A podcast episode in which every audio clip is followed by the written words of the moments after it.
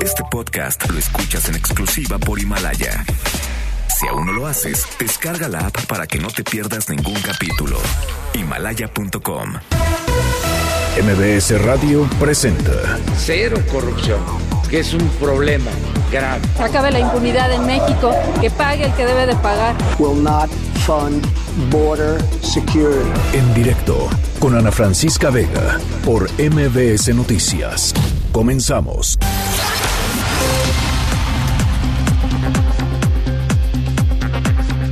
Las 5 de la tarde con un minuto. ¿Cómo están? Me da muchísimo gusto que me acompañen aquí en directo a través de MBS Noticias.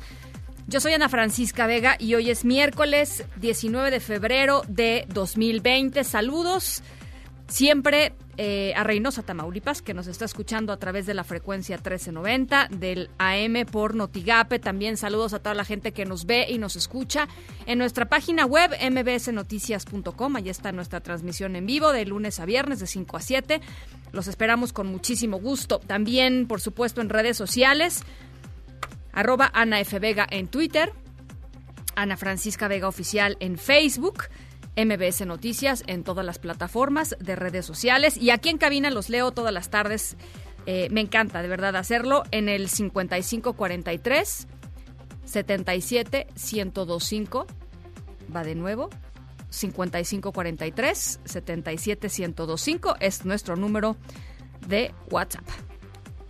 En directo like a small boat on the ocean, sending big waves into motion. Like how a single word can make a heart open.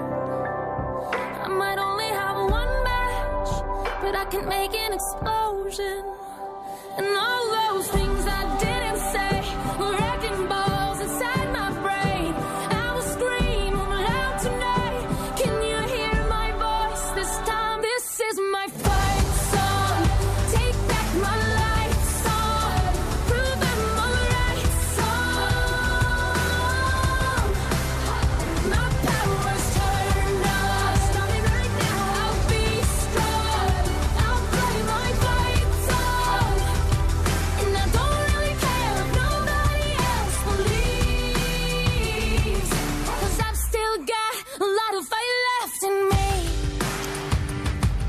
Estamos escuchando Fight Song, la canción de lucha de Rachel Platten.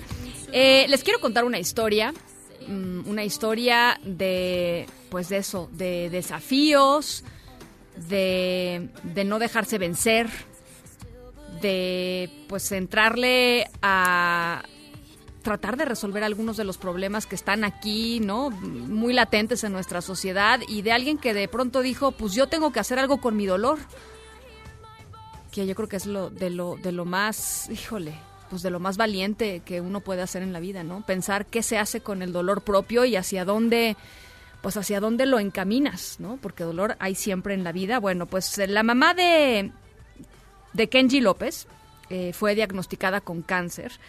Eh, después de que fue diagnosticada con cáncer, eh, tres años después, desafortunadamente, eh, falleció. Pero Kenji, pues Kenji dijo, yo no voy a dejar la lucha aquí, yo tengo que hacer algo con esto. Y decidió crear una fundación, la Fundación Cancer Warriors de México, eh, a favor de papás y de mamás de niños con cáncer. Desde entonces hasta ahora han sucedido un montón de cosas y él está en, en la línea telefónica para platicar con nosotros. Kenji, ¿cómo estás? Me da mucho gusto saludarte.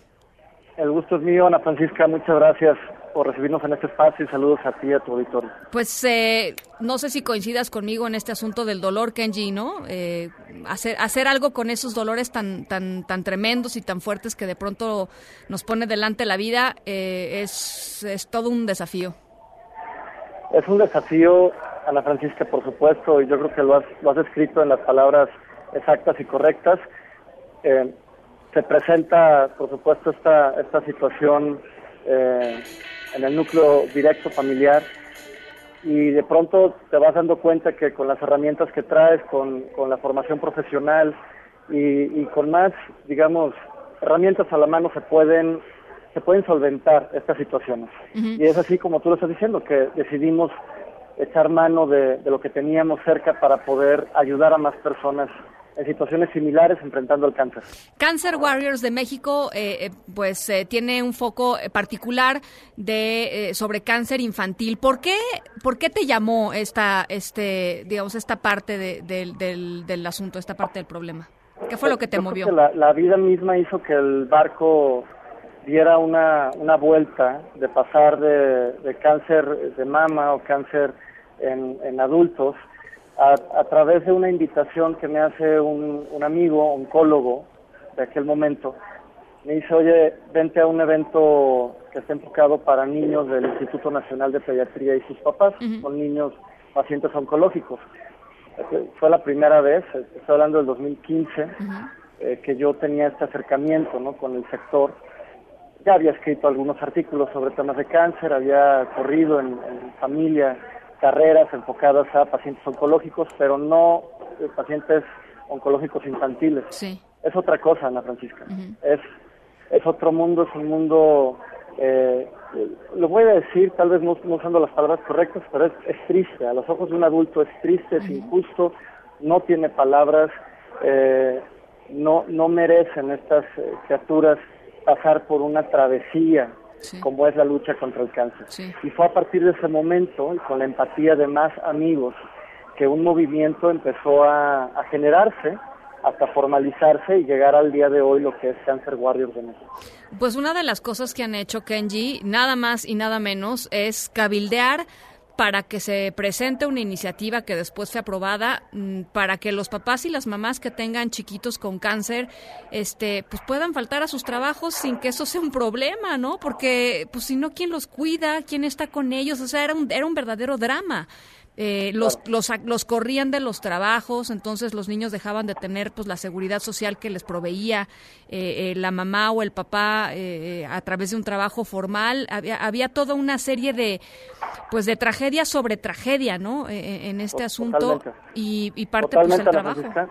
Eh, tal, tal como lo, lo has estado mencionando, yo creo que es la manera de contarlo, la manera más orgánica, de cómo, cómo fue, digamos, creciendo el movimiento, pero también cómo descubrimos el foco rojo. Porque eh, esto nace como un voluntariado, con la intención de hacer más llevadera la lucha para las familias y demás, pero en ese transitar, eh, yo soy abogado de formación, Sí. descubrimos que estos papás que pasan días, semanas y meses, Ana Francisca, mientras el menor recibe quimioterapias, radiaciones, es sometido a algún tipo de intervención quirúrgica, eh, perdían su trabajo. De acuerdo a nuestra ley federal del trabajo, se considera como una causal de la rescisión laboral el que un trabajador se ausente en más de tres ocasiones en un periodo de 30 días. Tú imagínate cuántas veces se ausenta un papá No, bueno. si, si, si los ciclos de quimioterapia son tan extensos, más las consecuencias, los efectos secundarios y demás. Ahí es donde decidimos eh, echar mano y, y tomar cartas en el asunto. Te estoy hablando del año 2016. Ahí empezamos a detectar decenas y decenas de mamás y papás trabajadores que por acompañar a sus hijos perdían el trabajo. Pero no es lo más grave que perdieran el trabajo. Perdían el ingreso y perdían la seguridad social. Claro, claro. Porque al no tener el trabajo, al no tener afiliación al IMSS o al ISSSTE, perdían eh, estos servicios médicos. El menor que estaba en un hospital tratado tenía que cambiar de esquema, eh, se venían temas de abandono de tratamiento, regresaban a sus ciudades de origen si eran tratados aquí en la Ciudad de México. Entonces, el tema del despido era solamente la punta del iceberg. Sí. Sí. Oye, Kenji, ya que te tengo en la línea eh, y, aprovechando que pues que, que estás cerca de, de muchas de estas familias, de muchos de estos pacientes, ¿cómo ves todo el tema del, del, del desabasto de los medicamentos oncológicos en el, sector eh, público? Es un asunto preocupante, Ana Francisca. Cuando he tenido oportunidad eh, de que se habla de este tema en alguna mesa, en alguna reunión, yo les digo a las personas algo importante que creo que no se está tocando tanto en medios de comunicación o, o a niveles más formales. Eh, te pido a ti y le pido a tu auditorio que por favor piensen o imaginen lo que puede llegar a pensar un menor de edad que está recibiendo tratamiento y que escucha que ya no va a haber medicina para él. Tremendo, tremendo, claro. Eh, esta pregunta, Ana Francisca, no es recurrente, no se hace porque si, si no es que el tema se politiza o Sí. que el tema ya se llevó a otro, a otro lugar, em, hace que se deje de lado lo que pasa con un menor. El- domingo estuvimos en una visita hospitalaria con parte del equipo de, de la organización y, y son estas, estas caras de estos menores, más de las familias, que tienen una, una vista de esperanza. Al final una quimioterapia es, un, es un medicamento agresivo, pero es esperanzador. Tú imagínate que, que escucha. Yo no sé, yo y, lo, y te lo digo así tal cual.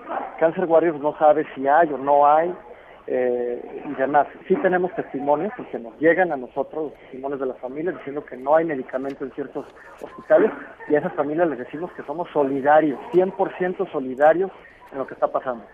Pero lo que sí te puedo decir es que la visión les cambia cuando escuchan que no hay medicina. Pues claro. Y como tú dices, Kenji, la verdad para una niñita, para un niñito que de pronto escucha esto, debe ser pues de- de- devastador y preocupante dentro de todas sus situaciones. Que es que es, es, eh, otra vez es es, eh, es la es la revictimización, digamos, de una persona que está en una situación ya de por sí vulnerable.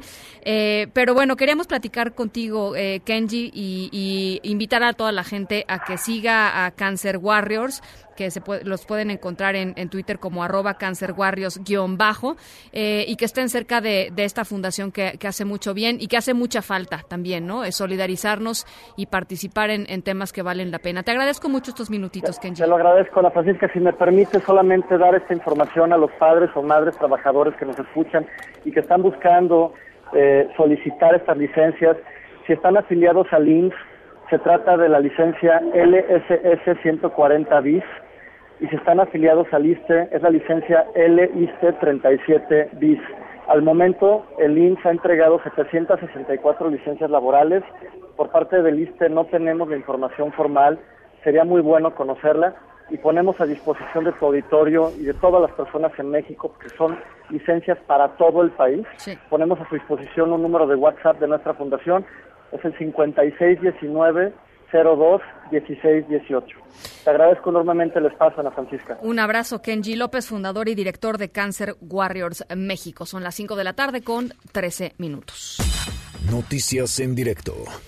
La Fiscalía General de Justicia de la Ciudad de México solicitó órdenes de aprehensión en contra de Gladys Giovanna N. y de Mario Alberto N., identificados como presuntos responsables del secuestro y posterior feminicidio de Fátima, esta chiquita de siete años, cuyo cuerpo fue localizado eh, el fin de semana con signos de tortura, con signos de abuso sexual en una bolsa de plástico en la alcaldía en la alcaldía de, de Tláhuac. Juan Carlos Alarcón, te saludo con mucho gusto. ¿Cómo estás? Buenas tardes. Gracias. eh, ¿Qué tal? ¿Cómo te va, Ana Francisca? Muy buenas tardes. La Fiscalía de Justicia Capitalina solicitó al Poder Judicial órdenes de aprehensión contra Giovanna y Mario, principales sospechosos del rapto y homicidio de la niña Fátima Cecilia, buscados en todo el territorio nacional y para evitar que escapen el Ministerio Público solicitó Se cortó la comunicación con Juan Carlos Alarcón. Vamos a recuperarla en, este minuto. Eh, ya les decía, eh, estas ah, dos órdenes de aprehensión son dos personas cuyos rostros ya están plenamente identificados. Eh, están en, ah, en volantes de la Fiscalía General de Justicia de la Ciudad de México, Gladys Giovanna N. y Mario Alberto N. Son identificados eh, como presuntos eh, responsables del secuestro y feminicidio de Fátima. Te perdimos, Juan Carlos, ¿ya estás por ahí? Pido una disculpa ah, por los problemas de comunicación y te comentaba que en este momento se ha girado ya también una alerta migratoria al Instituto Nacional de Migración para evitar que esas personas eh, escapen de territorio nacional. El vocero de la Fiscalía, Ulises Lara, informó que los implicados permanecen prófugos, por lo que se solicitó también la colaboración de todas las instituciones de seguridad para concretar su localización y captura. En conferencia explicó que la identificación de los sospechosos fue posible tras el cateo realizado anoche en un inmueble ubicado en la alcaldía Xochimilco, donde se hallaron indicios que permiten presumir que en ese sitio la menor estuvo cautiva. Escuchemos. El Ministerio Público adscrito a la Fiscalía Especial para la Investigación del Delito de Secuestro judicializará la carpeta de investigación por el delito de privación ilegal de la libertad con la finalidad de hacer daño, por lo que en las próximas horas solicitará órdenes de aprehensión en contra de ambas personas. Cabe señalar que el Código Penal del Distrito Federal establece una sanción entre 80 y 140 años de prisión para este delito. Y desde luego, la Fiscalía de Justicia de la Ciudad de México solicitará a la autoridad judicial todo el peso de la ley para castigar a quienes tuvieron participación en este indignante hecho. El vocero Ulises Lara precisó que dichas personas son pareja sentimental y en el inmueble cateado por peritos y agentes de investigación se obtuvieron indicios que permiten establecer la posibilidad de que la menor fue privada de la vida en ese sitio. Aclaró que eh, la privación de la libertad de la niña no tenía fines extorsivos, sino simplemente causar daño que en este caso iba dirigido a la familia de la menor. Escuche. Bueno, lo que tenemos, y por eso lo hemos señalado y lo estamos acusando directamente, es la sustracción, la privación de la libertad y con, digamos, la orientación clara de generar un daño. Este es el delito como estamos, lo estamos tipificando. Y eso es lo que se está solicitando y es lo que se va a judicializar. El funcionario precisó que la Policía de Investigación realiza diversas entrevistas para determinar si existe algún vínculo entre los implicados con la familia de la menor para establecer algún móvil concreto. Ana Francisca, el reporte que tengo. Te agradezco mucho, Juan Carlos. Muy buenas tardes. Muy buenas tardes. Juan Carlos Alarcón con la, pues, la actualización del caso que ha sacudido eh, al país, el caso de esta chiquita Fátima de siete años. Y otro de los, híjole, es que es, es de verdad eh, literalmente uno, uno tras otro.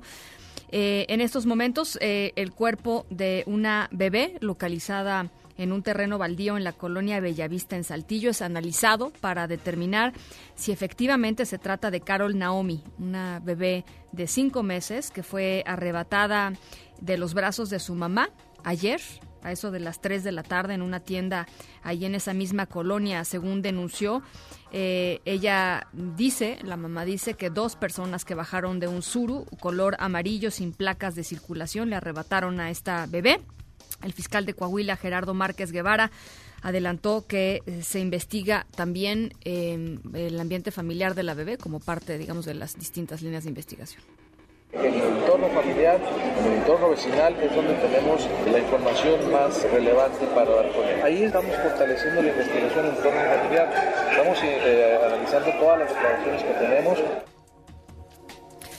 Bueno, y en octubre de este año podrán iniciar los trabajos para rescatar a las 65 personas que tras una explosión quedaron atrapadas eh, hace 14 años en, la, en la mina Pasta de Conchos, exactamente hace 14 años.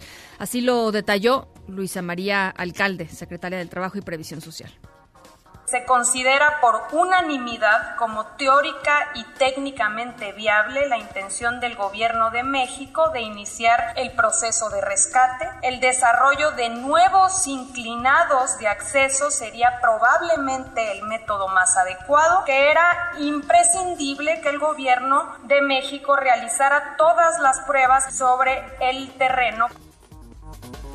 Más tarde vamos a estar platicando con Cristina Auerbach, representante de la organización Familia Pasta de Conchos, sobre, eh, pues justamente sobre este, este caso. Y al conmemorar el 107 aniversario de la creación del ejército mexicano, el presidente Andrés Manuel López Obrador agradeció a las Fuerzas Armadas por dar la espalda a la traición y al golpismo, así lo dijo, y apoyar a su administración. René Cruz, ¿cómo estás? Buenas tardes, te saludo con mucho gusto. Igualmente, Ana Francisca, amigos del auditorio, muy buenas tardes. Y en efecto, y en este evento que se realizó por primera vez en el Zócalo Capitalino, el presidente Andrés Manuel López Obrador también agradeció a las fuerzas castrenses por la entrega para acabar con el cáncer de la corrupción, así como para la construcción del aeropuerto de Santa Lucía y de las sucursales del Banco del Bienestar. Vamos a escuchar. Adelante. Doy gracias a los soldados y marinos por no escuchar el canto de las sirenas y dar la espalda a la traición y al golpismo. Doy gracias por estar a favor de la cuarta transformación, que significa en esencia lograr entre todos los mexicanos, desde abajo, una sociedad mejor. Ante miembros de su gabinete, López Obrador destacó que la historia del ejército mexicano está llena de claroscuros, ya que se vio involucrado en hechos como la masacre estudiantil de 1968 o en la llamada guerra contra el narcotráfico.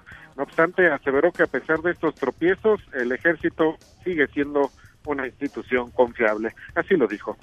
Pero también es el ejército de Huitzilac del 68 y de la fallida guerra contra el narcotráfico. No obstante, en el juicio histórico que inexorablemente llega o llegará a cada institución o personaje público, el ejército lleva las de ganar con todos sus tropiezos, muchos de los cuales fueron originados por cumplir órdenes de sus comandantes supremos.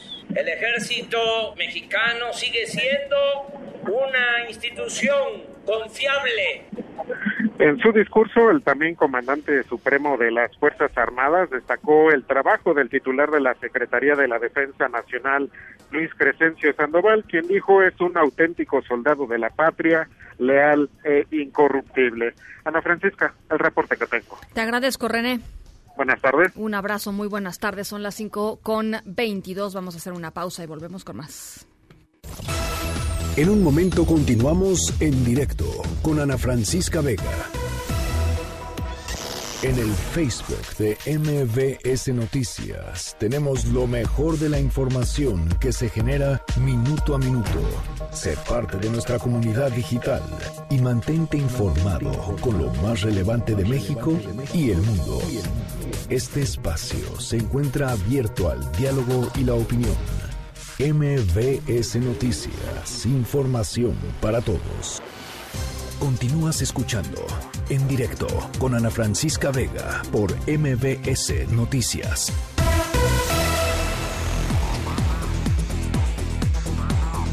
Bueno, ya les platicaba de este caso de una bebé, una chiquita de cinco meses de edad. Eh, eh, el cuerpo de una bebé está, local, está siendo eh, analizado por el Servicio Médico Forense para ver si se trata de Carol eh, Naomi, de cinco meses, que eh, de acuerdo con el testimonio de su madre, le fue arrebatada eh, ayer en la tarde por un par de personas, un hombre y una mujer, de, de acuerdo con con sus dichos, eh, saliendo de, su casa en, la colonia donde, donde vivía. Ahí mismo fue encontrado eh, el cuerpo de esta, de esta chiquita.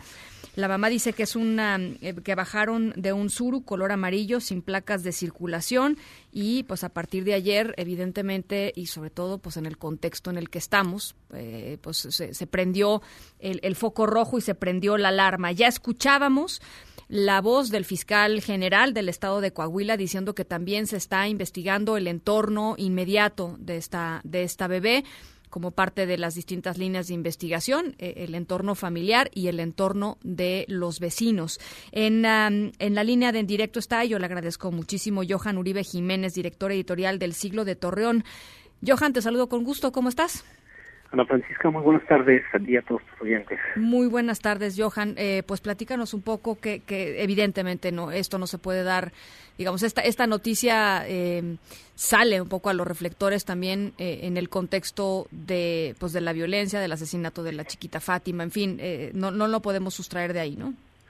Creo que es un tema bastante difícil, bastante difícil de abordar incluso desde el punto de vista periodístico Ana Francisca, hoy más o menos como a las 12.15, 12.20 que eh, nos reuníamos con la mesa del equipo de, el área digital cuando nos confirmaron el hallazgo del, cuerpo de esta pequeña de cinco meses. Eh, incluso en la misma cobertura periodística se convierte en, una cuestión muy dolorosa de cubrir. Y se y se convierte en una cuestión muy dolorosa de cubrir porque no terminamos de, asombrarnos, no terminamos de indignarnos por la tragedia de la pequeña Fátima cuando queda una vez más en evidencia la violencia contra una niña, sobre todo eh, en este contexto, Ana Francisca, me imagino que estarás de acuerdo conmigo, en el que nos genera impotencia las reacciones y las distintas formas de actuar de las autoridades que serían las encargadas de proteger los entornos de los ciudadanos. Claro.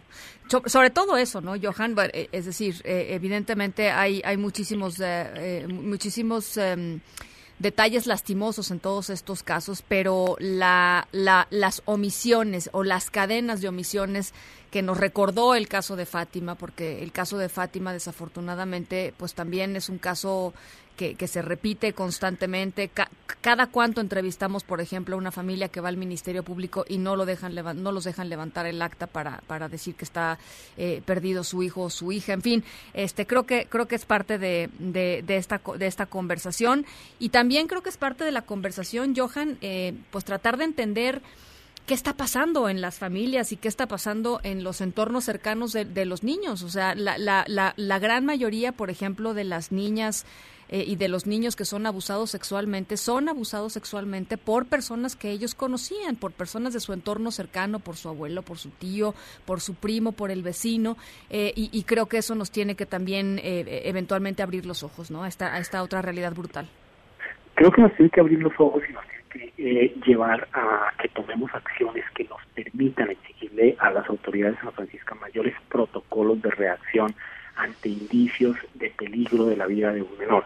Eh, hoy cuando el fiscal general del Estado, Gerardo Márquez, daba a conocer eh, que evidentemente se había dado el hallazgo del, cadáver de esta pequeña niña, eh, lo que nos dimos cuenta es que hasta hoy en las horas de la mañana la, la fiscalía se había eh, dado cuenta, por ejemplo, que muchas de las eh, versiones que había dado su madre, que había sido sustraída a la menor eh, como una como un robo, pues habían sido eh, estaban, digamos, eh, no ciertas, no eran de todo certeras, ¿no? Se hicieron entrevistas, se revisaron, se revisaron algunos videos eh, de cámaras de seguridad cercanos al lugar y lo que se concluyó es que había eh, falta de consistencia en el testimonio, por lo que se apuntó a investigar el entorno de la familia. Lo, lo que nos dio a pensar, por ejemplo, eh, que si a lo mejor ese tipo de reacciones tuvieran un protocolo que permitieran que se hicieran lo más pronto posible, a lo mejor la garantía de que una pequeña que es raptada o que es sustraída ya sea por cualquiera de los miembros de la familia o por un tercero, pues tuviera mayor probabilidad de vida, ¿no? Eso creo que es una lección que nos está llevando a preguntarnos cuál es la forma de actuar de las autoridades. Creo que en el caso de, de, Coahuila en particular, en este caso en el que se, se activó la alerta Amber ayer para cerrar las salidas y las entradas al municipio de Saltillo a fin de que de, proteger la, la, integridad de esta pequeña, se limitó únicamente a esa parte, ¿no? No se limitó a realizar una no, se extendió a realizar una investigación un poco más eh, severa que permitiera entender si incluso la propia versión de la madre era cierta o no. Ahora, esto fue sucediendo eh, pues con relativa rapidez, ¿no? También esto pasó a las más o menos a las 3 de la tarde de, ayer, ¿no? Pasó a las 3 de la tarde de ayer, eh, la, la alerta Amber se, se, se protocolizó de manera rápida, pero solamente hasta hoy en la mañana se terminó no se había hablado porque precisamente para, para resguardar el, la carpeta del expediente la fiscalía no había dado ninguna ninguna versión, ningún comentario. Solamente a las 12.15 del día que se encontró el cuerpo y se, se le habló a algunos familiares de la pequeña que terminaron identificándola como, como la pequeña que había sido sustraída, fue cuando se va a conocer la noticia, pero creo que es algo que, que tiene conmocionado la sociedad, no solamente coahuilense, porque la nota eh, pues ya es nacional, Ana Francisca, pero tiene que ver mucho con ese eco de que no nos pasaba todavía el dolor de, de, la pequeña Fátima cuando vuelve y se presenta una situación que en evidencia, vuelvo repito, deja en entredicho el actuar de las autoridades que deberían estar más preocupadas en proteger la integridad de los pequeños que digamos en, en, tratar de, de, volver los temas eh, políticas públicas, ¿no? Eh, oye, Johan, y aprovechando que estás en la línea, eh, ¿cómo, cómo, ¿cómo sientes, cómo palpas tú a la sociedad eh, allá en, en Coahuila eh, en el contexto del debate sobre feminicidios en México? por supuesto, Coahuila, pues también un, estado muy dolido por, por, por, esta epidemia que estamos viviendo y, y rumbo al 8 de, de marzo, rumbo al Día Internacional de la Mujer, ¿cómo, cómo lo ves? Yo creo que la, la respuesta de Coahuila ha sido muy participativa. Creo que cada vez están organizando de mejor manera los colectivos eh, de mujeres, los colectivos feministas, para exigirle a las autoridades protocolos de seguridad, para exigir de las autoridades la forma de, de, de, promover políticas públicas que permitan de una u otra manera garantizar los derechos y las libertades de las mujeres, pero también creo que algo que es muy importante y vale la pena recalcarlo a la Francisca es que cada vez veo más cantidad de hombres respaldando la iniciativa de estas mujeres y entendiendo que este problema tiene que ser tratado no solamente como un asunto de género, sino como un asunto social que nos debe competir a familia, nos debe competir a todas las personas en general. Creo que en el caso de Coahuila, que es, un estado que ha sido lacerado por, feminicidios, es decir, hemos llegado a estar en los cinco primeros lugares, seis primeros lugares, creo que lo que vale la pena destacar es la organización de los colectivos eh, de mujeres que se han dedicado no solamente a promover la igualdad, sino también a realizar, a tener grupos de atención a víctimas, a tener grupos de, asesoría jurídica, y eso marca la diferencia en una sociedad, porque la iniciativa social, no solamente de levantar la voz, sino de trabajar en pro de las mujeres, creo que va a marcar la diferencia en esta lucha y sobre todo en esta en esta celebración del, Día de la Mujer que va que indiscutiblemente va a tener un punto sobre la mesa y es la garantía de los derechos de las mujeres por parte del Estado mexicano.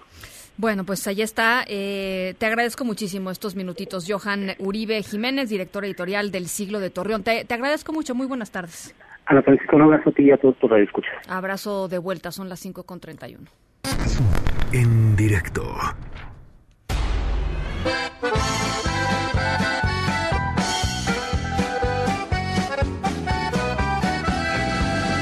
Ol Kainuun korpeen kirkon kylä noussut hiljalleen, kun piippalakit naapurista saapui tykkeineen. Näin Suomussalmen palavan ja turjan honkalinnan, kun vihollinen hyökkäsi yli järven jäisen pinnan. Oigan, esta historia sonora eh, no nada más está maravillosa, porque la verdad es una gran, gran, gran, gran historia, sino que además nos la mandó una radio escucha. Nos la mandó Karina Cos, a quien le mandamos un saludo muy, muy cariñoso. Gracias por prestar oreja todas las tardes, Karina. Y nuestra historia sonora de hoy tiene que ver con eh, algo que sucedió en dos lugares, en dos momentos distintos del tiempo, pero que de alguna manera están unidos. Eh, los separan cientos de kilómetros. Nuestros protagonistas eh, están separados por un continente de por medio.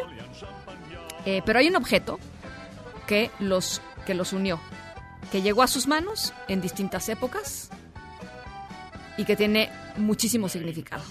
Eh, es de verdad una gran, gran historia. Eh, sucedió en Finlandia. En Finlandia, por un lado, y en Portland, Estados Unidos, por el otro. Esto que estamos escuchando, ahí sí se los voy a deber. Ahora sí se los voy a quedar a deber porque eh, el finlandés sí no se me da.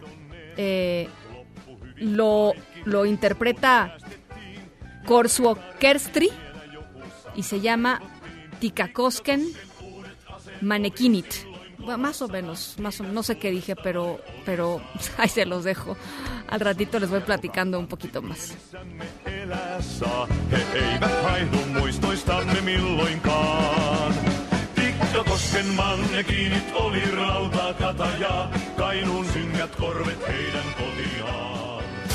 En directo con Ana Francisca Vega por MBS Noticias. En un momento regresamos. Continúas escuchando en directo con Ana Francisca Vega por MBS Noticias. No, no, no le deja entrar.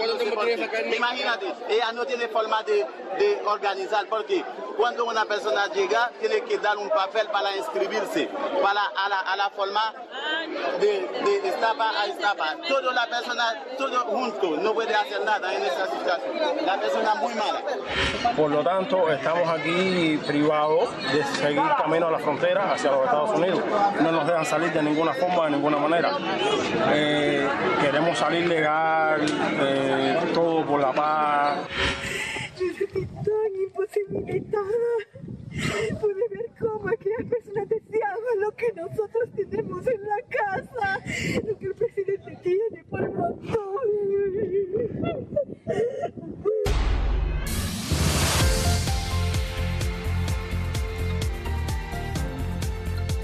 Bueno, pues en, entre, entre muchos de los de los temas que han estado en la agenda eh, los últimos días, de pronto hemos perdido de foco eh, uno que me parece que tenemos que traer de nuevo a la mesa porque porque es una situación de grave y, de urgencia máxima que tiene que ver con el trato que están recibiendo los migrantes en las estaciones migratorias de nuestro país.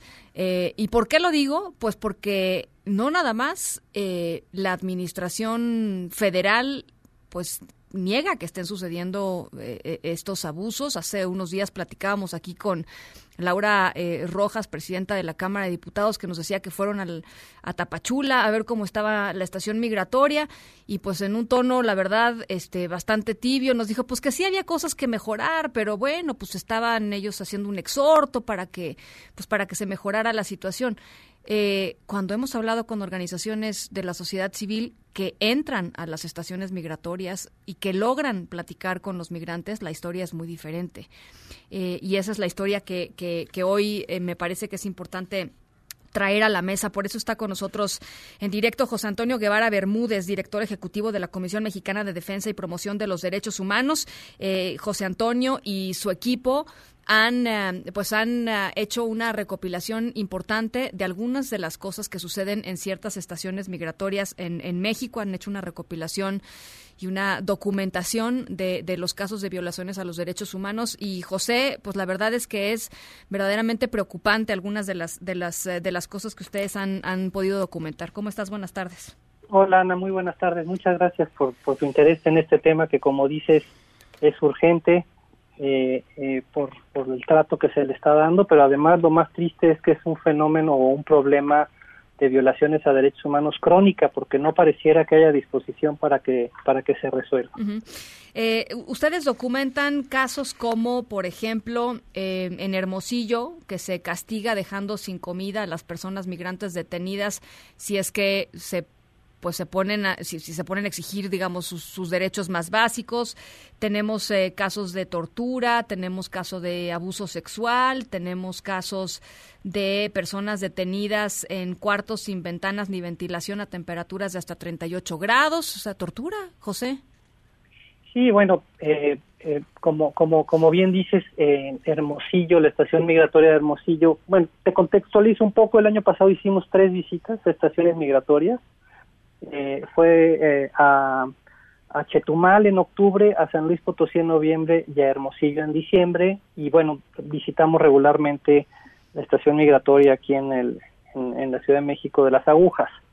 Eh, particularmente nos llamó la atención la situación en la estación migratoria de Hermosillo, porque se trata de una estación migratoria que tiene una capacidad para alojar a 60 personas y cuando visitamos había un total de 200, bueno, habían reportado que habían tenido hasta 247 personas y cuando visitamos había 187 personas eh, detenidas o privadas de la libertad, repito, de una una estación con una capacidad de 60 personas. Entonces, eso pues por supuesto que genera inconformidad con todas las personas que están ahí hacinadas y eh, se reporta que ha habido pues protestas por algunas de estas personas de, de las condiciones de, de detención eh, por la infraestructura inadecuada. Eh, obviamente pues duermen en, espacios muy reducidos en el piso, con cobijas y, cuestiones que no son adecuadas, eh, con, con, mala iluminación, con mala ventilación, eh, y, y, en, y, en, ese contexto pues las personas se, se, se, se han quejado, no solamente además por los olores eh, por las condiciones, los olores, eh, la limpieza, la mala limpieza de, los lugares, este y, y, en respuesta a esos eh, a esos eh, a esas protestas, pues han recibido han recibido represalias. Esto no es en la única estación migratoria en donde hemos visto que estas represalias tienen tienen lugar, pero pero sí lo hemos podido ver Además de que pudimos documentar por las entrevistas que sostuvimos que la Guardia Nacional ingresa de manera regular a, a en las pequeñas, en las pocas propiedades que puedan tener, en los documentos personales, en los objetos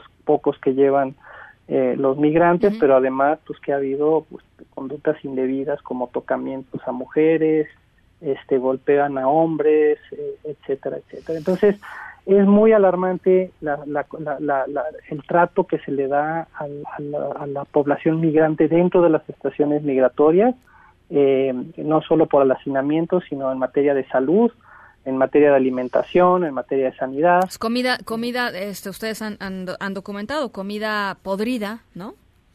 Agua, y agua sucia. Y agua, agua que no, no pareciera que fuera potable pero además eh, en horarios irregulares la comida no necesariamente se les da siempre al mismo tiempo cuando deben de darle la comida, sino que se las dan cuando están les da la gana, o bien en algunas circunstancias hemos podido también eh, recibir testimonios de que les castigan el alimento, cuando este, se quejan de algo, presentan algún recurso legal, eh, o protestan por las condiciones de, detención, pues no no les dan la comida cuando cuando corresponde. Que además lo que dices, José, es, es eh, realmente el, el, el, digamos, eh, el fondo del asunto, que es...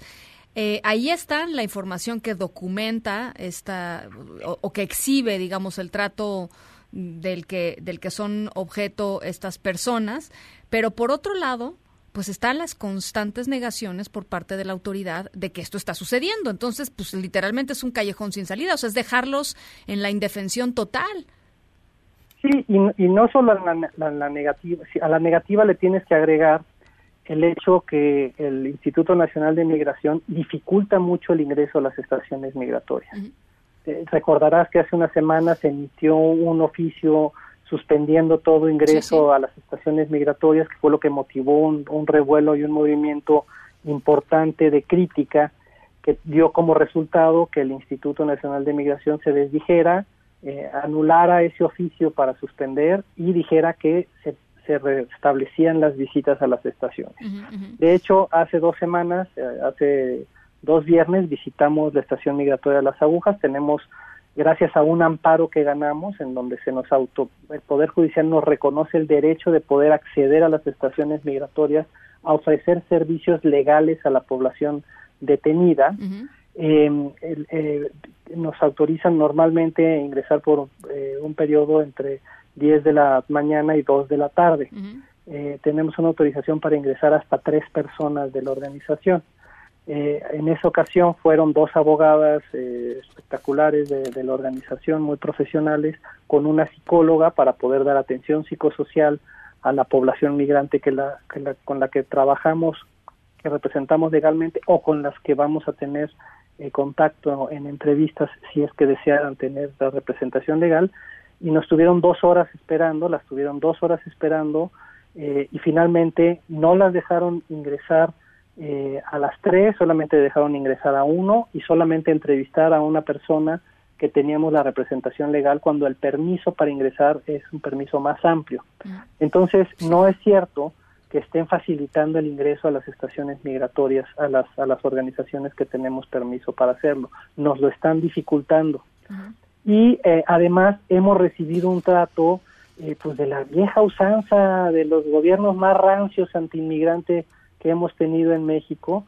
Eh, por ejemplo, le dijeron a una de las abogadas eh, que, cuando, cuando estábamos ahí que no le podían permitir entrar a la segunda abogada porque eh, había otras personas visitando el, el, centro de detención de, de, la Comisión Nacional de Derechos Humanos y del Alto Comisionado de Naciones Unidas para los Refugiados, y ya que los migrantes les podían hacer algo pues, asumiendo y presumiendo que el migrante es una persona que está privada de libertad como si hubiera cometido un delito. Sí, sí, como si fueran criminales. O como si fueran peligrosos, exacto. Entonces está esta, este olor fétido de, de, de, la de los políticos o de la política migratoria mexicana de que el migrante es eh, potencialmente un criminal y se le trata como tal. Y, y, a eso hay que sumarle que, que los funcionarios del Instituto Nacional de Migración hacen expresiones muy despectivas de los migrantes.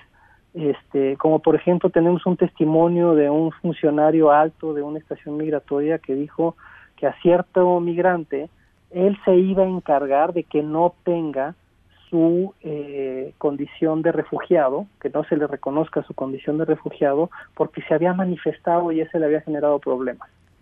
Entonces, los tratan como si fueran objetos, no sujetos de derecho, los tratan como criminales. Entonces, se tiene que revisar esta política para cesar de plano la detención administrativa de migrantes como está actualmente diseñada, que es contraria a la Constitución y contraria a las obligaciones de México en materia de derechos humanos, porque el resultado es la criminalización de un asunto que teniera que México promueve además que, que, es el ingreso irregular a un país. No digo que todas las personas que lleguen a la frontera tengan que ser admitidas, pero una vez que están adentro del país, no pueden ser detenidas en cárceles migratorias. No, ni tratadas así, ni, ni, ni vulnerados así sus derechos, ni, ni, una serie de cosas, ¿no? Este, es, decir, cada, cada país tiene el derecho efectivamente de fijar eh, su política migratoria, lo que no tiene el derecho es a violentar eh, las, las libertades y los derechos fundamentales de ningún individuo, ¿no? Este, se, venga de donde venga. Es, es exacto. Te, te agradezco mucho, José, estos minutitos. Al contrario, Ana, y ojalá que los diputados que, que, te escuchan y que participaron en la visita a, a, a, al sureste, a, la, sí. a, la, estación migratoria de, de, Tapachula, de Tapachula uh -huh. visiten las demás estaciones migratorias. Uh -huh. Pues a ver si los dejan entrar, porque luego te, hasta los propios este, diputados dijeron que acababan de pintar, ¿no? Para que llegaran y no los dejaron pasar, no los dejaron a veces ni hablar con, con los migrantes, pero, pero bueno, pues así están, así están las cosas. Gracias, José. Al contrario, Ana, muchas gracias a ti. Un abrazo, director ejecutivo de la Comisión Mexicana de Defensa y Promoción de los Derechos Humanos. Una pequeña dosis de realidad de lo que está pasando en las estaciones migratorias, en este clima, pues también hay que decirlo, ¿no? De, del México racista y del México eh, xenófobo, ¿no? Eh, que, también, que también somos y que también hay que empezar a reconocer. Vamos a la pausa. A las 5 con 48 regresamos con León Krause. En un momento continuamos en directo con Ana Francisca Vega.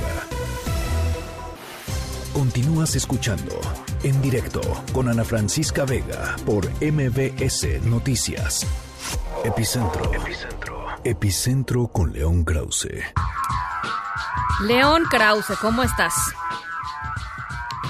Pues emocionado, Ana. La verdad es que, eh, quizá, quizá, eh, quizá es raro, ¿verdad? Que uno se emocione tanto con un, eh, con un debate entre precandidatos a la, a la, pues sí, a eso, ¿no? A la, a la, nominación de un partido político en Estados Unidos, pero para mí esto es como, pues casi como un gran partido de fútbol. Tampoco voy a exagerar, pero el debate del día de hoy entre los candidatos demócratas en Las Vegas será un debate fundamental, fundamental para el estado de Nevada que se juega el sábado, pero sobre todo para el futuro de Michael Bloomberg eh, dentro de este de este grupo de aspirantes demócratas va a ser un debate de verdad muy ríspido, así lo imagino y muy definitivo. Eh, ¿qué, qué, qué, hizo qué hizo que Bloomberg se sumara a, al debate, crees, eh, León?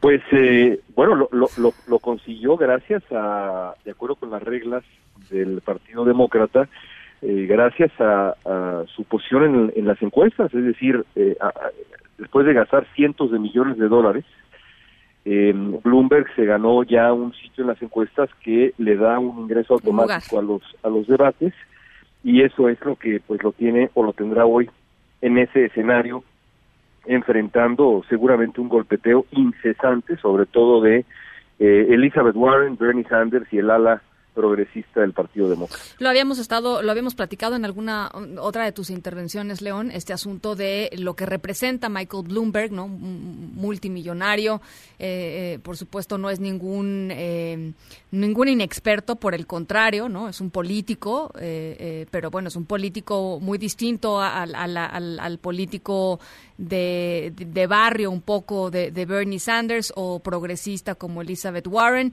Y, y, uh -huh. y, eso los puede, pues como tú dices, los puede confrontar muchísimo y además con muchísimo, muchísimo dinero.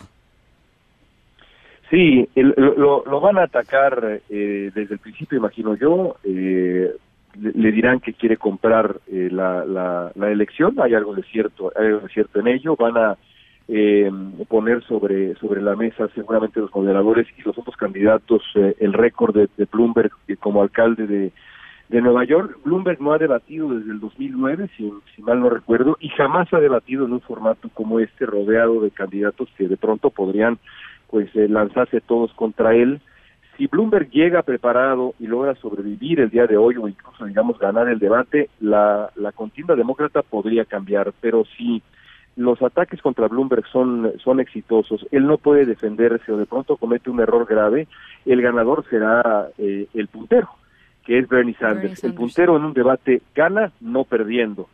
Si otra persona, si, si, Sí, si claro. su más cercano competidor es el que pierde, pues evidentemente sale fortalecido. fortalecido. Oye, ¿y, y qué, qué es este asunto de la polémica de, de- en la que se ha visto envuelto Bernie Sanders por la negativa de revelar su expediente médico completo? Bueno, pues eh, eh, Sanders, como sabemos, tuvo, sufrió un, un, eh, un ataque cardíaco eh, hace relativamente poco. Eh, fue sometido a una, a una intervención quirúrgica. Eh, regresó con muchísima energía, así que es evidente que, que el hombre está está digamos está, está, está bien al menos al menos se le ve bien eh, eh, hace campaña con absoluta normalidad y con mucho vigor pero se ha negado a revelar eh, todo su todo su historial eh, médico sobre todo en los últimos meses y eso ha resultado Claro. polémico porque evidentemente en Estados Unidos y en cualquier lugar la transparencia indicaría que pues un candidato presidencial de 78 años de edad debería revelar eso que es pues fundamental dada eh, los antecedentes y su edad Ana. ¿Te acuerdas de, la, de bueno, la- el- el- la- la- la, mm, eh, las elecciones pasadas cuando Hillary tuvo este desvanecimiento eh, eh, Claro, después de uno de los claro. rallies eh, y que Trump se le fue con todo, que fue cuando habló de la, le- que le faltaba estamina y etcétera? Es un tema eh, Sí. pues eh, central, literalmente muy central para, para, los, para el electorado estadounidense, ¿no? No es una nimiedad, pues. No, por supuesto que no, y menos dada la, la- los antecedentes, insisto, la edad de las personas involucradas. 78 Eh, el mismo Trump, eh, que no revela nada, eh, no solamente no, no revela eh, sus, sus impuestos, eh, sino sus relaciones de impuestos, sino tampoco su, su récord eh, médico, su historial, su historial médico, su historial de salud. Eh, alguna vez le pidió a, a su médico personal, que parece, de verdad parece como Robin Williams en esas películas que hacía de médico ruso, pues así parece el médico de Trump. Sacó su carta, eso- ¿no? Sacó una cartita diciendo que estaba en perfecto, sacó una cartita que estaba en perfecto estado de salud, sin ninguna evidencia, ¿no? Nada más la cartita del señor, ¿no? Médico que insisto pues parecía así o, o Billy Crystal o Robin Williams en alguna película de esas simpáticas Eh, así que bueno pero no es cosa de no es cosa de broma ciertamente pero Sanders ya dijo ayer no voy a revelar absolutamente nada más veremos si le preguntan al respecto hoy por la noche y sobre todo si, si importa al electorado eh, que hasta ahora pues no le ha importado en lo absoluto sobre todo a sus votantes más fieles que son los más jóvenes Bueno, pues eh, eh, ya, ya estaremos eh, platicando de los resultados del debate. Por lo pronto te agradezco mucho, León. igualmente un beso Un abrazo, León Krause, periodista de Univisión desde Los Ángeles, allá en Estados Unidos. Son las 5 con 57. En directo.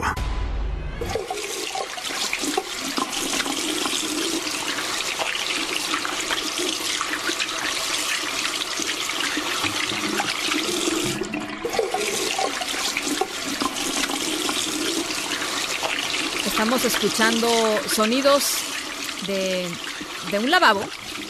Nu- nuestra historia sonora de hoy comienza hace 50 años en un, en un baño de una prepa allá en Portland, en Estados Unidos. Eh, Deborah McKenna fue al baño, eh, era estudiante de prepa, y, en el baño, eh, al lavarse las manos, se, se, se olvidó de algo muy especial que le habían dado. Regresó rápidamente, pero pues cuando regresó ya no estaba. Y pues literal pensó que ya se había perdido para siempre, no, que nunca más iba a volver a, a ver este objeto hasta hace unos días.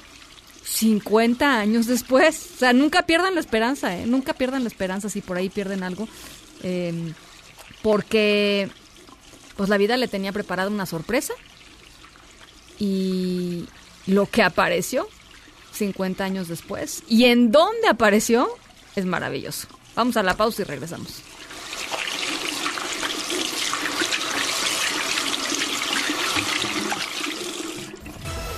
En un momento continuamos en directo con Ana Francisca Vega.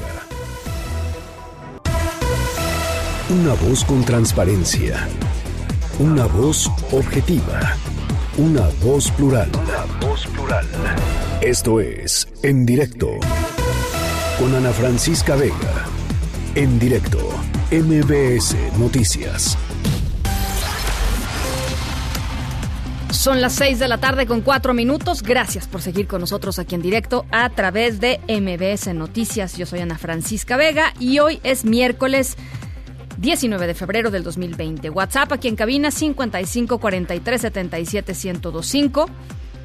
Va de nuevo 55 43 77 1025. Gracias a toda la gente que nos está escuchando desde Torreón, Coahuila, a través de Q 91.1 y desde Zacatecas a través de Sonido Estrella en el 89.9.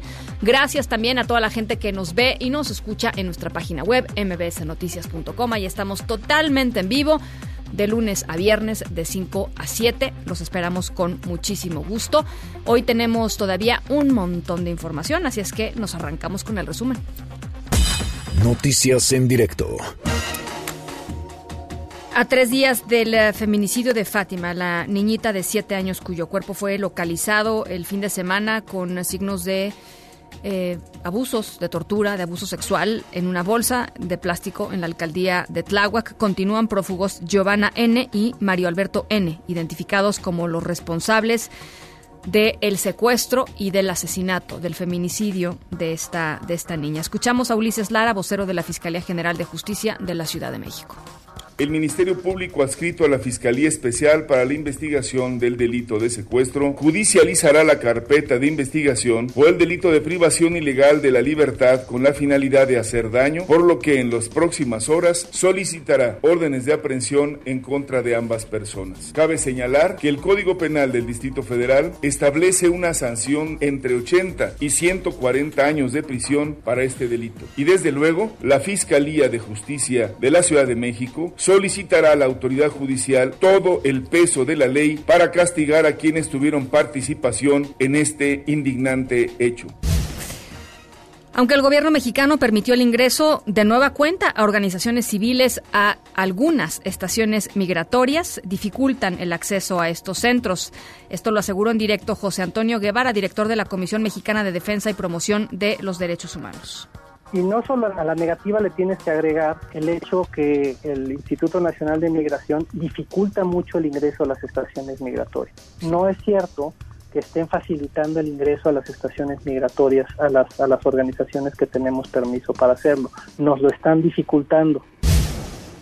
El gobierno de Andrés Manuel López Obrador investiga al expresidente Enrique Peña Nieto como parte del posible caso de corrupción en el que está involucrado el exdirector de Petróleos Mexicanos Emilio Lozoya por la compra, venta de la planta de agronitrogenados y por supuesto sobornos de la constructora brasileña Odebrecht. Esto lo reportó el diario The Wall Street Journal citando a un alto funcionario judicial mexicano. La bancada de Morena en la Cámara de Diputados solicitó a Miguel Ángel Jauregui Montes de Oca retirar su iniciativa de reforma de ley orgánica a la UNAM con la que buscaba democratizar, ¿no? Muy entrecomillado, hagámoslo así, ¿no? La elección de rector y de directores de los planteles. Antes, el rector Enrique Graue había rechazado esta propuesta, la que consideró un intento de intromisión en la autonomía y en la vida universitaria. Una persona fue detenida por el homicidio del atleta olímpico Martín Alejandro Loera, asesinado el 9 de enero en Ciudad Juárez, Chihuahua, después de retirar el dinero de su beca en un cajero. Armando Corrales, te saludo con mucho gusto hasta Ciudad Juárez, Chihuahua. ¿Cómo estás? Buenas tardes. ¿Qué tal, Ana Francisca? Buenas tardes. Bueno, pues la mañana del día de hoy la Fiscalía General del Estado dio a conocer la detención del probable responsable del homicidio calificado en contra de Martín Alejandro Loera Trujillo, destacado deportista juarense, quien fue privado de la vida el pasado 9 de enero en lo que se señalara como el robo de su beca deportiva. La fiscal, el, fiscal del Distrito de la Zona Norte, Jorge Nava, aseguró que se emitió una orden de aprehensión en contra de Rubén H.E., de 21 años de edad, quien fuera señalado por medio de una denuncia anónima y que fue llevado ante el juez para que en las próximas horas se le lleve a cabo una audiencia de formulación de imputación por el delito de homicidio. Jorge Nava aseguró que los datos que ha arrojado la investigación a Martín Alejandro lo seguían cuadras atrás en un vehículo y al llegar a la plaza comercial donde fue ultimado Martín, el agresor rompió el cristal del coche donde viajaba el deportista y le arrebató una bolsa tipo cangurera que este portaba para después realizar los disparos. Nava aseguró que las investigaciones continuarán en torno al hecho para determinar si existen más personas involucradas en este delito y en el momento oportuno el agente del Ministerio Público individualice la carpeta y solicite orden de aprehensión si es que hay más personas involucradas. Hasta aquí la información. Te agradezco mucho, Armando. Gracias, Ana Francisca. Buenas tardes. Un abrazo. Por decreto presidencial, a partir de mañana jueves queda prohibida la importación de cigarros electrónicos en México. ¿Cómo está esto, Ernestina Álvarez? Platícanos. Así es, Ana Francisca. Buenas tardes para ti, para los amigos del auditorio. La Secretaría de Salud y la Comisión Federal para la Protección contra Riesgos Sanitarios, conocida como COFEPRIS, anunciaron que por decreto presidencial, a partir de este jueves, queda prohibida la importación de cigarros electrónicos la causa es que el aerosol que se usa en estos dispositivos contiene nicotina con más metales pesados que el humo del cigarro tradicional. En el diario oficial de la Federación publicaron que este decreto presidencial prohíbe la importación de estos dispositivos y la decisión se da para respetar el artículo cuarto constitucional que protege la salud de todas las personas y evita daños en la población, particularmente en los jóvenes. El comercio de cigarrillos electrónicos se encuentra prohibido en México desde mayo de 2018 fecha en la que se expidió la Ley General para el Control de Tabaco, pero se requería de una armonización en este marco normativo, el cual, el cual queda pues precisamente con este decreto presidencial. Hay que recordar que la Organización Mundial de la Salud advirtió que los sistemas electrónicos de administración de nicotina, mejor conocidos como cigarrillos electrónicos o dispositivos vaporizadores, pues contienen sustancias tóxicas y cancerígenas, incluso pues señalan que son un riesgo para el corazón y los pulmones, no solamente de quienes los consumen, sino de todos aquellos que los finales en México 968 mil adolescentes probaron alguna vez este cigarro electrónico, de los cuales 160 mil lo utilizaban o lo utilizan de manera habitual. Hasta aquí el reto. Te agradezco mucho, Ernestina. Buenas tardes. Un abrazo. La entrada en vigor del Tratado Comercial entre México, Estados Unidos y Canadá, el TEMEC, podría ocurrir este verano, así lo estimó la secretaria de Economía, Graciela Márquez Colín. Nosotros estimamos que entre enero y julio de este año eh, se lleven a cabo las reformas legislativas y una reglamentación uniforme y que en mayo haya un intercambio de notas diplomáticas. Una vez que se da el intercambio de notas diplomáticas, han de transcurrir tres meses para la entrada en vigor. Por eso es que estimamos que la entrada en vigor del tratado se dé en algún momento en el verano de este año. Las 6 ah, de la tarde con 11 minutos vamos a hacer una pausa al regresar. 14 años de pasta de conchos. En directo con Ana Francisca Vega por MBS Noticias. En un momento regresamos. Continúas escuchando en directo con Ana Francisca Vega por MBS Noticias. No se puede arriesgar más la vida de las brigadas de rescate. Las condiciones hoy no son seguras, por eso en este momento ya no hay ninguna persona en el interior de la mina.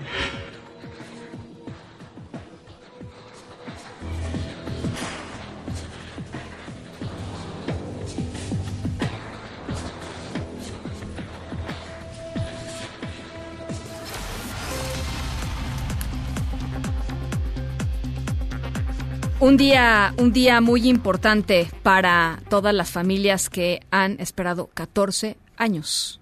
14 años para que se haga justicia. Cristina Auerbach, representante de la organización Familia Pasta de Conchos, me da mucho gusto saludarte. ¿Cómo estás? Bien, gracias. Muchas gracias por, por entrevistarnos. Platícanos un poco cómo ha transcurrido el día, eh, Cristina. Pues mira, ha sido un memorial diferente. El ánimo es es diferente de los 13 años anteriores. Eh, vemos la voluntad política de hacer el, el rescate de los de los 63 restos que están en la mina de Pasta de Conchos. Y esta voluntad política pues viene a abonar a la queja que se tiene ante la Comisión Interamericana de los Derechos Humanos. Y creo que por primera vez en todos estos años estamos viendo lo que debió haber sucedido hace 14 años. Es decir, no tendríamos por qué estar hablando de la recuperación de unos restos ahorita. El siglo pasado se recuperaron los restos de los de los que morían en las minas. O sea, ¿por qué en pasta de conchos no? Eh, y, y bueno, ha sido un sufrimiento terrible para las para las familias, pero también ha sido un agravio para la región carbonífera, porque los mineros del carbón hacen un trabajo brutal, brutal por extraer carbón y para ellos ha sido un terrible dejar a sus compañeros dentro de la mina, ¿no? Claro. ¿Cómo, eh, tú, los has acompañado eh, mucho tiempo, Cristina, cómo, cómo, has, eh, cómo has visto la, la evolución, digamos, de, de, de este grupo de familias que al principio pues evidentemente choqueadas por un dolor tremendo y poco a poco pues organizándose para, para exigir justicia de tal manera que no se perdiera tampoco ni el mensaje ni, ni la fuerza, muy por el contrario, ¿no? Ha sido una evolución muy, muy interesante de, de, observar. Pues mira, yo, eh, la verdad, yo me siento muy privilegiada de poder estar con las, con las familias mineras y creo que uh, un gran acierto primero fue sacar el tema de la mina, de la mina, me explicó, es decir, empezar a venir a México, a contactar a los medios de comunicación, a buscar asesores que nos explicaran, que nos ayudaran a entender y que ayudaran a las familias a, a entender, a ir aclarando sus propias dudas, ¿no?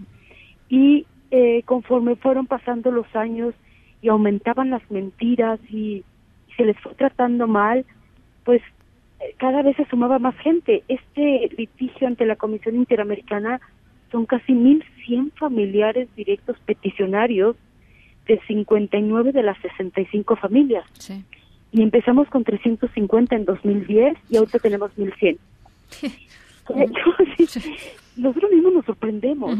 Yo creo que tiene que ver también con la fortaleza psicológica de, la de las familias mineras del carbón. Es decir, el trabajo en las minas de carbón es muy difícil, es muy peligroso y requiere mucha dedicación y mucha experiencia. Y creo que esto se ve reflejado en este proceso. Ahora, eh, eh, la, recuperación, digamos, eh, cerrar este círculo dolorosísimo para las familias de, recuperar los, los, los cuerpos, eh, olvidémonos de la parte técnica y olvidémonos de todo eso, creo que eso es, lo de menos. es, es una parte. De, de, la reparación, pero hay otras partes que, a las que no, en las que no estamos ni cerca, ¿no? Exacto. De hecho, mira, cuando la Comisión Interamericana admitió el caso, eh, nos envió una carta a las dos partes, al Estado mexicano, es decir, uno denuncia ante el sistema de la, de la Comisión Interamericana a los estados, no a la empresa, sino al Estado primero que permitió la violación al derecho a la vida, a la seguridad y a la protección judicial de las familias. Y eh, entonces, cuando admiten este caso, nos pregunta las dos partes si estamos dispuestos a una solución amistosa que este término, que es un término legal, a las familias les costó mucho trabajo y dicen, yo no voy a ser amiga de ellos. Claro, pues sí, Bueno, hasta la fecha todo dicen, ¿por qué no le quitan lo de amistosa? Nada más pongan solución. Sí. Este, pero bueno, es dentro de este sistema jurídico que se puede resolver de forma amistosa para evitar, por un lado, que esto se posponga más años y por otro lado, que el gobierno de Andrés Manuel cargue con la sentencia de algo que él no hizo. Entonces, para que haya una solución amistosa, eh, las familias dijeron, bueno, sí y solo sí comienzan el rescate. Si no hay rescate, no hay solución amistosa, porque el rescate no es la solución, es la condición para la solución. Pues, es decir, eh, se violaron derechos gravísimos, les hicieron barbaridad y media a las familias y se los siguen haciendo a los mineros del carbón. Entonces, tiene que haber como toda una, eh, tiene que empezar el rescate y antes no antes de que empiece el rescate físicamente, porque ahorita, digamos, ya empezó por los estudios, ¿no? Pero lo, las familias dicen, sí, pero lo queremos ver físicamente. Una vez que empiece el rescate físicamente, entonces podemos hablar de la justicia, es decir, ¿qué les hace justicia a estas familias? Sí, que no, no es fácil contestar esa pregunta, ¿no? No, y lo tienen que, y lo estamos empezando a trabajar con las familias, ¿no? Déjame, ¿qué, te deja a ti en paz después de este proceso?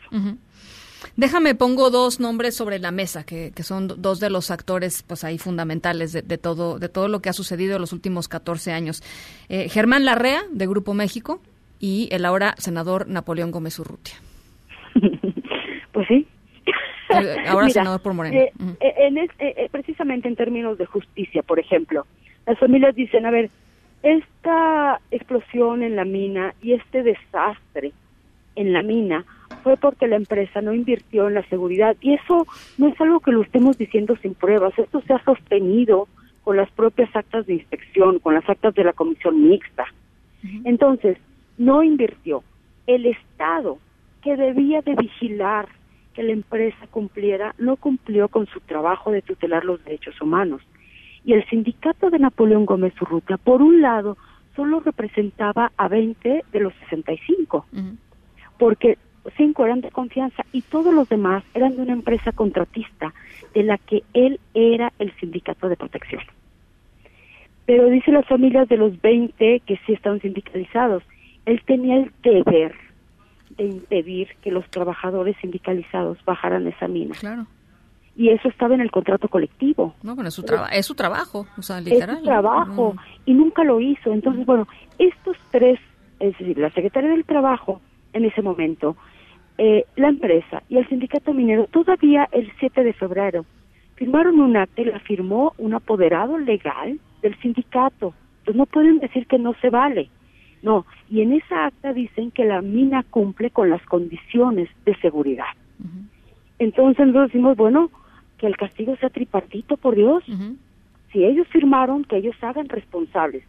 Pero después de eso, que el Grupo México dijera que paraba el rescate porque el agua en la mina tenía sida y tuberculosis y VIH, hazme el favor, con eso pararon el rescate. Y que se iban a contagiar los rescatistas y los rescatistas a toda la población, es una ofensa brutal. Entonces, está lo que hicieron o dejaron de hacer antes de la explosión, pero está todo este sector, incluido Javier Lozano, de lo que hicieron después. Por ejemplo, Javier Lozano tramita las pensiones con actas de defunción ilegales, porque son actas que hicieron sobre los mineros que están todavía allá dentro de la mina diciendo de que murieron. Con esas actas determinaron la hora y el tipo de muerte, ¿eh?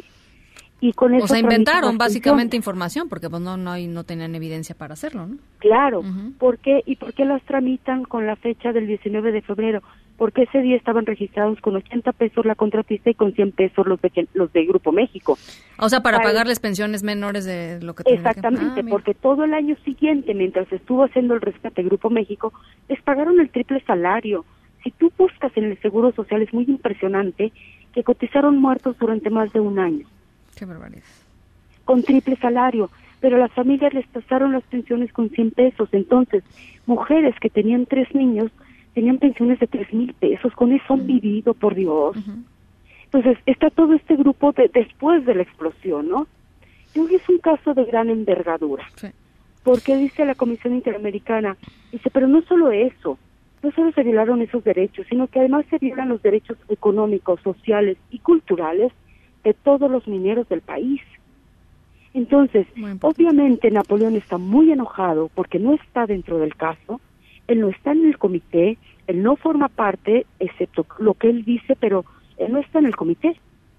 ¿Por qué? Porque las familias pusieron como condición que ni Grupo México ni, ni Napoleón Gómez Urrutia. Y lo ha dicho el presidente. Esto no es ni con Grupo México ni con Napoleón Gómez Urrutia. Y claro, un caso tan emblemático como el de Pasta de Conchos, que además él dijo que él se fue huyendo por las denuncias que hizo. No hizo ninguna denuncia, todas las denuncias las hicimos nosotros. Es más, el caso, la queja ante la OIT, el que nosotros presentamos el 3 de marzo de 2006, buscamos al sindicato y no lo quiso firmar. Bueno, pues así no se puede. Es decir, no actúas como sindicato antes y no actúas como sindicato después. Pues te voy a decir una cosa, Un Cristina. llamado de alerta a todos los sindicatos del país. Ellos están para proteger a los trabajadores, no para cobrar cuotas. Pues, pues eh, 14 años después, Cristina, pero, pero con la perseverancia, eh, eh, ho- hoy toca reconocer que efectivamente toda- todas estas brutalidades y todas estas barbaridades y todas estas violaciones a los derechos humanos de todas estas personas sucedieron y creo que no hay vuelta atrás. Y una buena parte de que no haya vuelta atrás, pues eh, lo, lo hizo por supuesto la resiliencia de, de- de estas familias y de esta comunidad, pero también tu trabajo. Y, y yo te agradezco mucho estos minutos. Gracias a ustedes, que tengan buena tarde. Te mando un abrazo, Cristina Auerbach, representante de la organización Familia Pasta de Conchos. Ya la escucharon. En directo.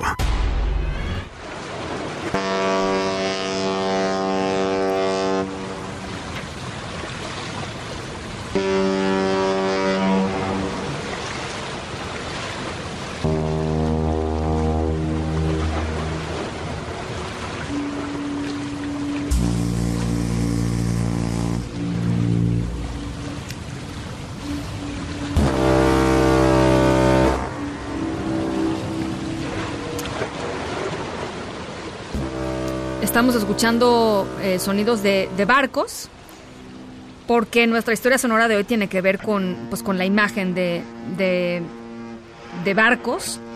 Em, les platicaba hace ratito que hace 50 años Deborah McKenna fue al baño en su prepa, se quitó algo que le habían regalado y se le perdió.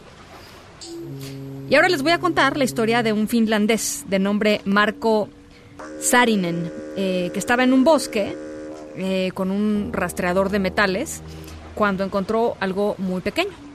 Eh, y, no, pues no tenía mucho más que grabado en este objeto dos barcos.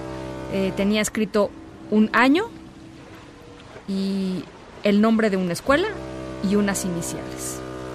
Y sabiendo esto, pues se puso a buscar. Y en un ratito les platico qué fue lo que encontró. Vamos a la pausa y por supuesto cómo se unen estas dos historias. Vamos a la pausa y regresamos.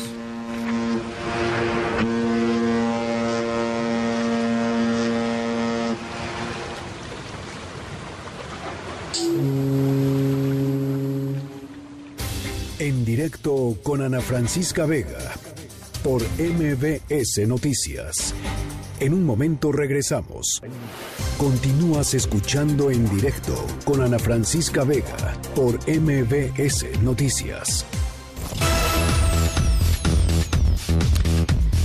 En este espacio hemos estado platicando mm, sobre lo que sucede en el río Santiago y en Jalisco con las afectaciones a la salud de miles de personas eh, que están eh, pues en comunidades, por lo menos en tres municipios distintos allí en Jalisco que están eh, pues asentados junto al junto al río junto al río Santiago. Hemos platicado con la Comisión de Derechos Humanos del Estado de Jalisco, hemos platicado con, con ah, pobladores, con parte de la organización, las organizaciones civiles que ya están ahí operando, digamos, en, en la zona.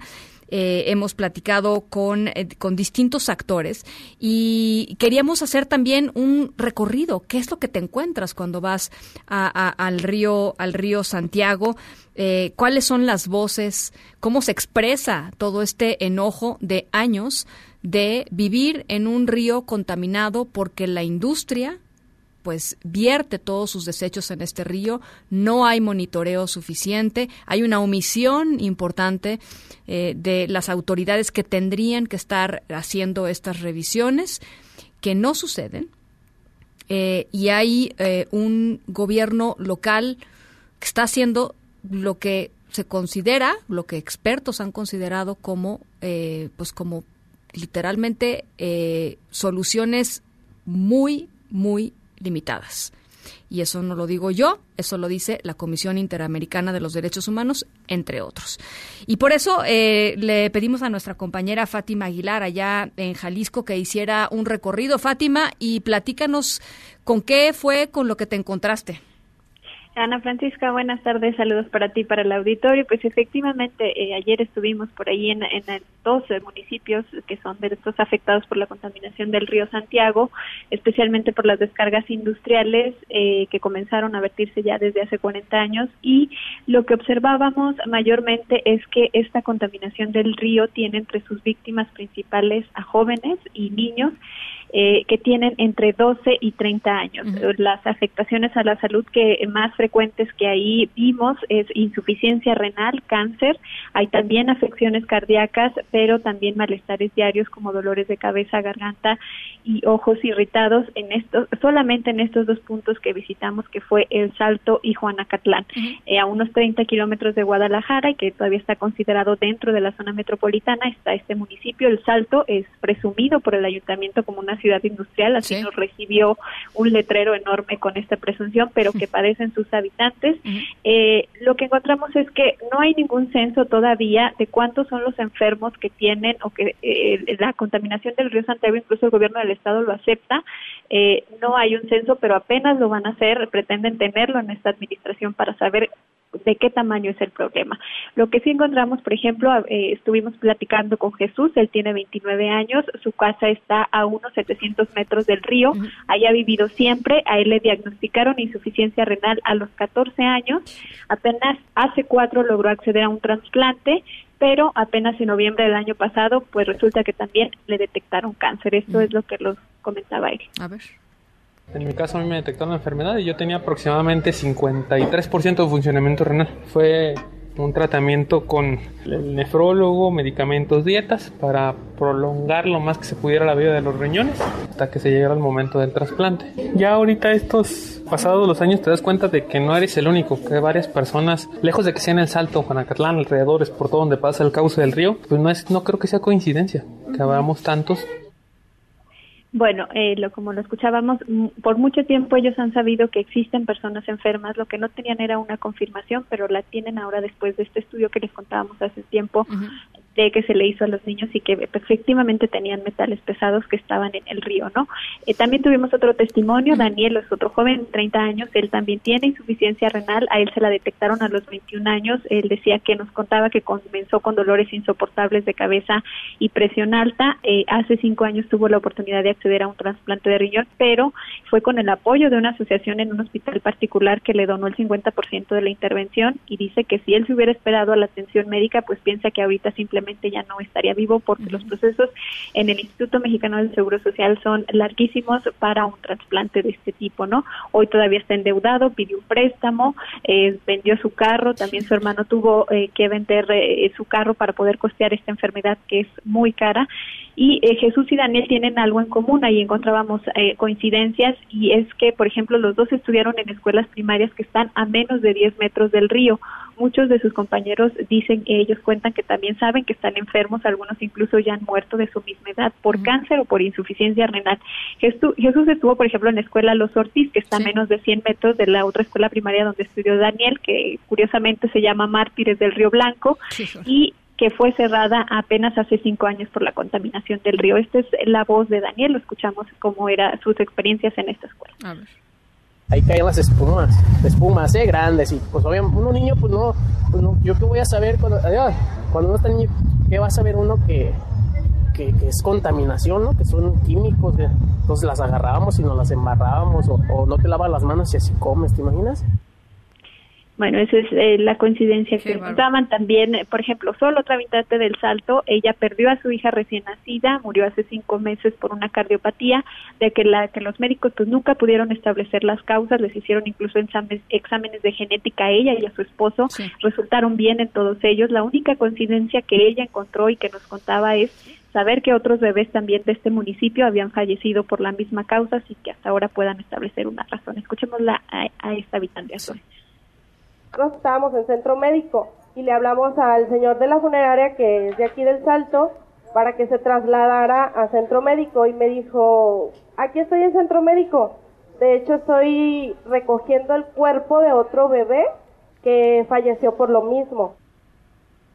Bueno, comentarles que en este recorrido pues nos acompañó un integrante del colectivo Un Salto de Vida, Arquímedes Flores. Él nos contaba cómo está todo el problema de la contaminación. Nos dice el 80% de los desechos que se tiran al río son domésticos, solamente un 20% son eh, responsables de la contaminación, mientras que los de la industria son menos los que se tiran, pero esos causan el 80% de la contaminación. Nos explicaba cómo está todo eh, un megaproyecto que se anunció en el sexenio de Felipe Calderón, que es una planta de tratamiento que solamente trata aguas residuales, pero las industrias tiran a un, no propiamente al río, pero a una presa que conduce a un canal, que conduce mediante un canal y llega finalmente al río. Es decir, el tratamiento de las aguas residuales no sirve de nada porque al final de todo se junta y llega al río ya contaminado. Es decir, una se hizo una inversión enorme en el sexenio de Felipe Calderón que hoy no está sirviendo de nada y que finalmente eh, pues llega contaminada al río, ¿no? Y que afecta a los habitantes y por eso desde este colectivo ellos saben que el saneamiento del río no va a ser en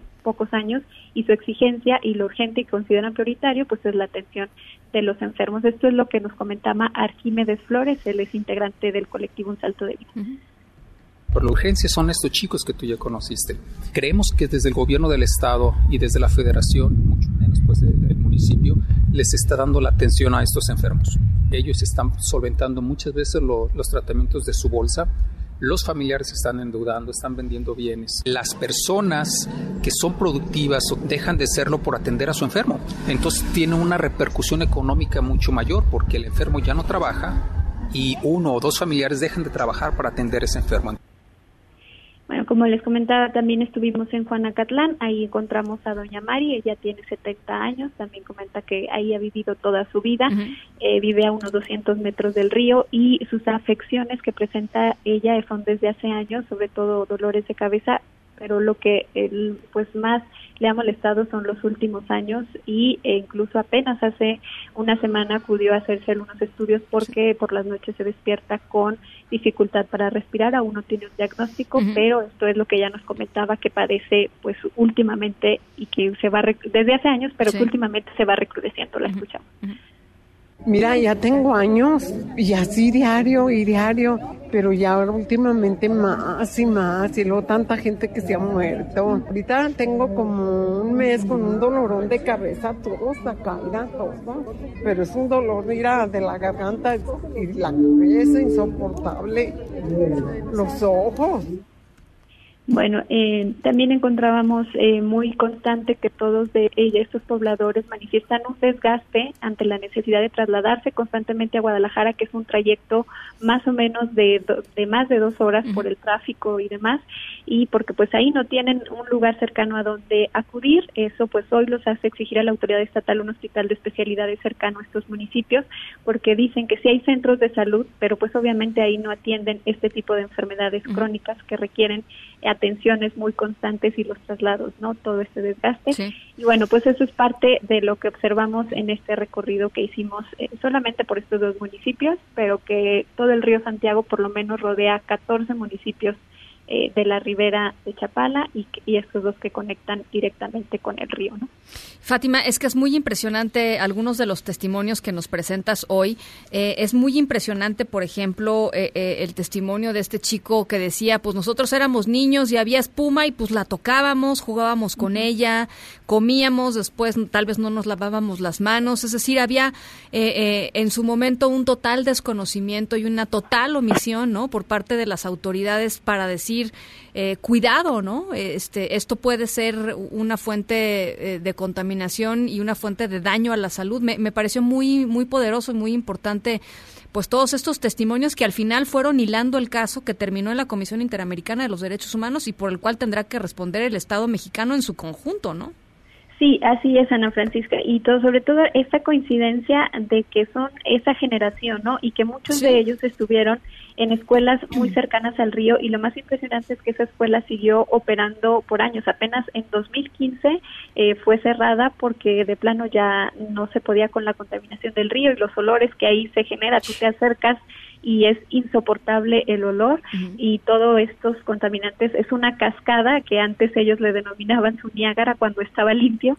Ahí es donde bajan, eh, donde llega y ya turbia totalmente el agua y la escuela de esa cascada está a menos de 20 metros y eh, incluso uno nos platicaba, nosotros nos llegaba la brisa y sentíamos rico y ahí jugábamos en el recreo y la espuma pues nunca supimos que llevaban contaminantes, por eso a ellos les impresiona tanto eh, y les impresionó mucho eh, la revelación de este estudio donde se confirmaba los metales pesados que tenía el río y la contaminación, porque decían, pues eso nos hubiera ayudado a prevenir y a no estar ahí cerca. Claro, que fue este estudio que, que, ah, de hace 10 años, eh, que fue pues ocultado por el gobierno estatal en turno, ¿no?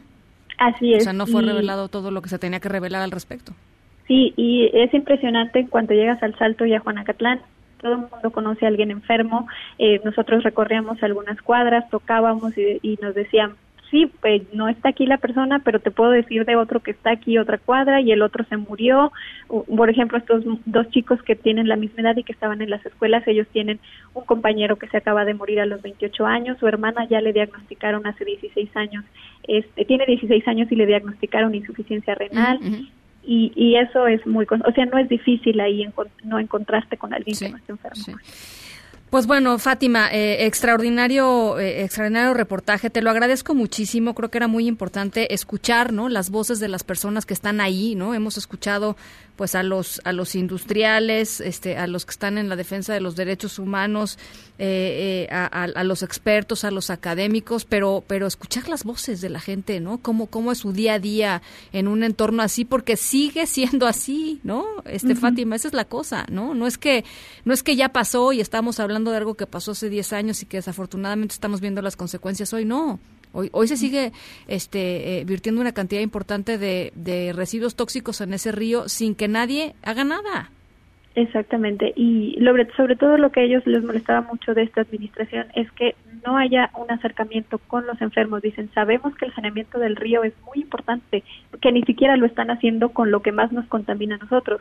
Pero está bien, sabemos que es importante y no peleamos sus plantas de tratamiento. Pero quisiéramos que tuvieran la sensibilidad de acercarse con nosotros y atender a los enfermos. Lo más urgente que necesitamos es un hospital aquí cerca porque hay miles de enfermos y porque no podemos estarnos trasladando porque todo ellos lo costean, ¿no? O sea, son enfermedades caras, cáncer insuficiencia renal.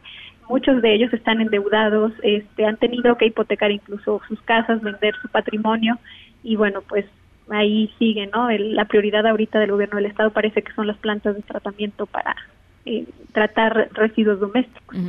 No industriales no industriales. Exacto. Que ahí por lo que nos dijeron ayer este, la, eh, eh, académicas, ni siquiera sabemos, además de que recortaron a más de la mitad los inspectores este, que podían ir a ver y a cerciorarse que efectivamente las industrias estén tirando al río lo que dicen estar tirando, por un lado.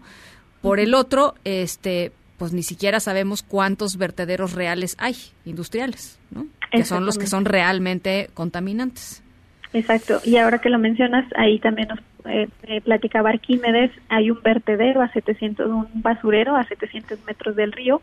Es el tamaño del vertedero es impresionante, es casi del mismo tamaño del Salto y los lixiviados también llegan al río Santiago. O sea, el río Santiago ahorita es un es el desecho de todo. Ahí llega la contaminación de prácticamente toda la zona metropolitana y pues dos municipios, por lo menos los más cercanos, están eh, asumiendo todo ese costo. Qué barbaridad. Fátima, de verdad te agradezco muchísimo este este reportaje. Me parece me parece eh, eh, extraordinario trabajo y, lo vamos a estar, por supuesto, subiendo a nuestras redes sociales para que para que la gente lo pueda volver a, escuchar y, y, pueda compartirlo todos estos testimonios. Te, te agradezco mucho y estamos en comunicación.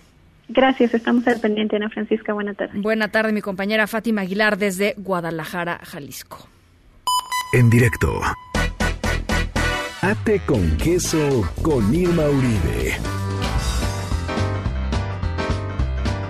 Oigan, pues la semana pasada se celebró el 14 de febrero, Día del Amor y la Amistad. Y como no queremos romantizar a nuestros niños desde edades tempranas, les traigo recomendaciones de libros sobre amistad que están increíbles y que además dos de ellos son de uno de mis autores favoritos, que es Oliver Jeffers del que ya hemos hablado acá, del que todos ustedes conocen y que la verdad es que hace cosas preciosas, no nada más gráficamente, sino también en cuanto a contenidos. El primer libro que les traigo hoy para recomendarles es Perdido y Encontrado de Oliver Jeffers, que se publicó bajo el sello del Fondo Cultura Económica y es probable que ustedes ya lo hayan visto o que lo conozcan, pero cuenta la historia de un pingüino que aparece en la puerta de la casa de un niño y el niño pues piensa, está perdido, lo tengo que ayudar.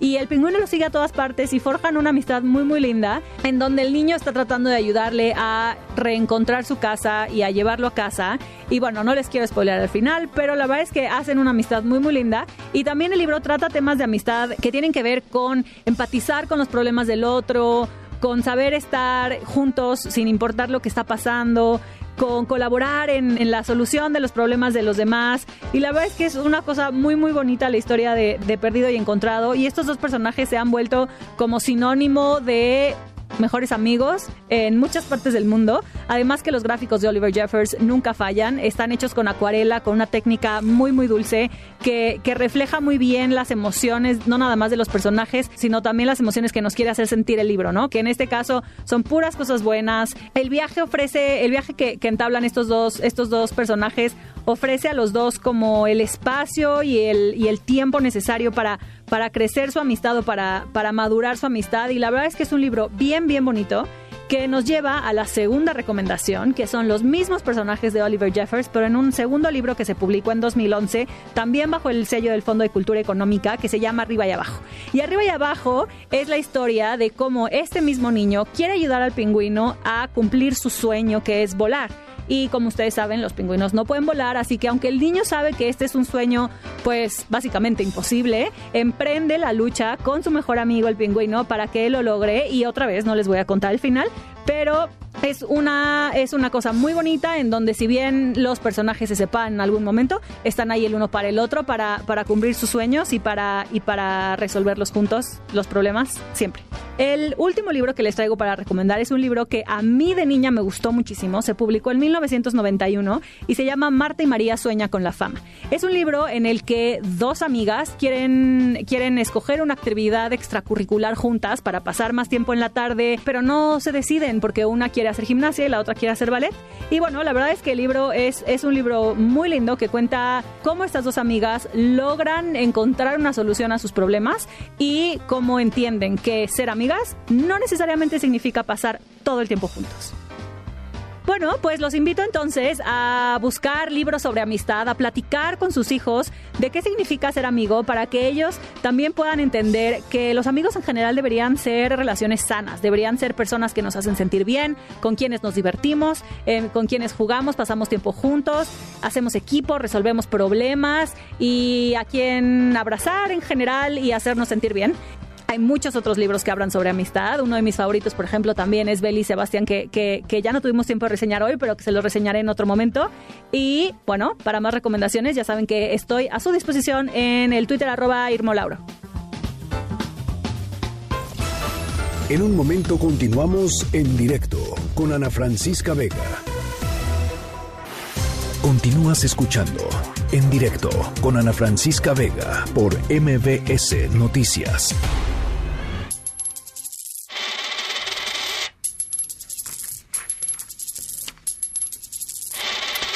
Parece una moneda, ¿no? Pero no es una moneda. Es eh, parte de nuestra historia sonora de hoy. Ahí les va. Eh, es un anillo. Un anillo de plata que se perdió en la ciudad de Portland en 1973. Que fue encontrado este 2020 en un bosque en Finlandia. ¿Cómo pasó algo así? Pues ahí les va. El finlandés Marco Sarinen halló este anillo a una profundidad de 20 centímetros cuando estaba rastreando con detector de metales el suelo de un bosque. La pieza tenía escrito el nombre de una preparatoria, Morse High School, las cifras 1973 y las iniciales SM. Este hombre finlandés supuso que podía tratarse de un anillo de graduación, así es que contactó con la comunidad de alumnos de esta escuela a través de su página de Facebook. Eh, solamente hubo una persona con estas iniciales que se graduó en 1973, iniciales SM. Eh, su nombre era Sean McKenna, eh, así es que la comunidad informó del hallazgo del anillo a su viuda, a Deborah McKenna. Para sorpresa de esta, el anillo perteneció realmente a su marido. Debra, de 63 años, contó que su esposo le regaló esta joya poquito después de la graduación de prepa. Obviamente eran novios en ese entonces. Ella fue al baño este, un tiempo después, perdió el anillo y eh, pues literalmente pues le chocó haberlo perdido, volvió a buscarlo y había desaparecido. Eh, no saben evidentemente cómo llegó el anillo a Finlandia. Este, ahí hay una parte de la historia sonora que no se las podemos contar porque pues son esas cosas mágicas de la vida. Eh, pero el caso es que llegó a un bosque de Finlandia y un hombre lo encontró. Eh, ¿Qué le dice todo esto a la viuda de, Sean McKenna? ella cree que esto es un mensaje para decir, continúa con el resto de tu vida él murió hace no mucho tiempo. Y eso es lo que ella cree que este anillo y este encuentro sorpresivo, mágico, intercontinental, le está diciendo. Nuestra historia sonora de hoy. En Agenda con Rafael Arce. Rafael Arce, ¿Qué pasó, Ana Francisca Vega? ¿Cómo te va? Muy buenas tardes. ¿Todo fluye? Qué bueno. Vamos con la bien. agenda. No, es que el productor me dice, Bueno, sí, hombre, adelante. que no, no. Adelante, adelante, no te interrumpo. No cotorres No ni nada. Nah, en serio, ¿cómo estás, Ana? ¿Todo bien? Bien, muy bien. ¿Qué tal? Buena tarde, buena noche a quienes están eh, escuchándonos y viéndonos. Gracias por estar ahí.